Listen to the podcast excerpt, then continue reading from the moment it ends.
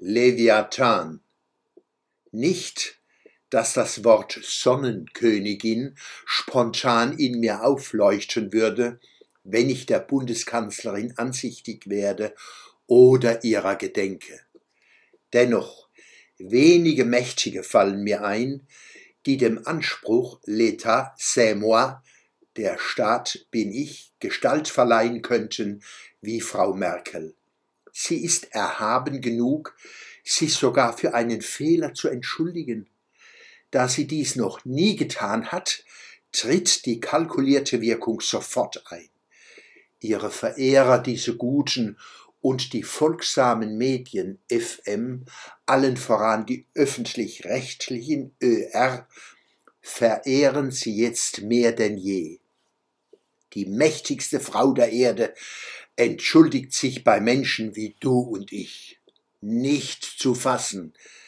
Dabei entgeht den Braven, die Kanzlerin hat sich für eine Lappalie entschuldigt, verglichen mit ihren gewaltigen Fehlentscheidungen, die Deutschland und Europa seit vielen Jahren spalten.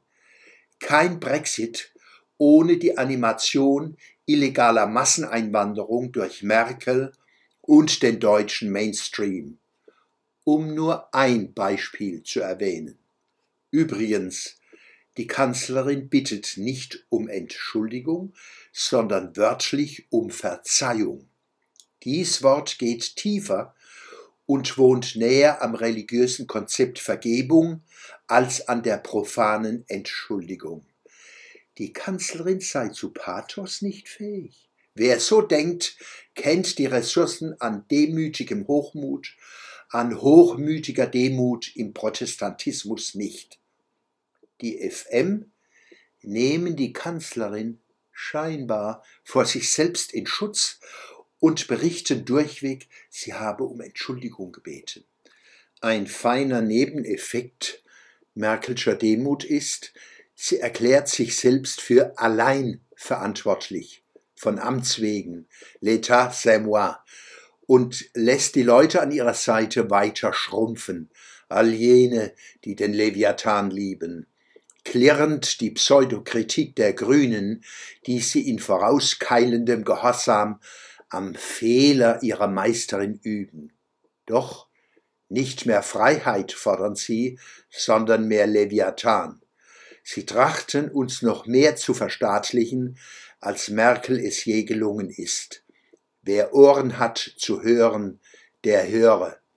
Der politisch-medial religiöse Mainstream fließt in so festem Bette, dass wir es wohl so schnell nicht spüren werden, wenn die Bundeskanzlerin im Herbst ihr Amt abgibt. Merkelismus ohne Merkel heißt die Dystopie. Umso wichtiger ist, dass all jene, denen die Verfassung Deutschlands im doppelten Wortsinne Rechtsstaat, Demokratie, Nation und Aufklärung wichtig sind, Kraft, Geist, Mut und Willen aufbieten, um den selbsternannten Guten entgegenzutreten. Einfach stoppen können wir sie genauso wenig wie den Klimawandel und den Anstieg des Meeresspiegels.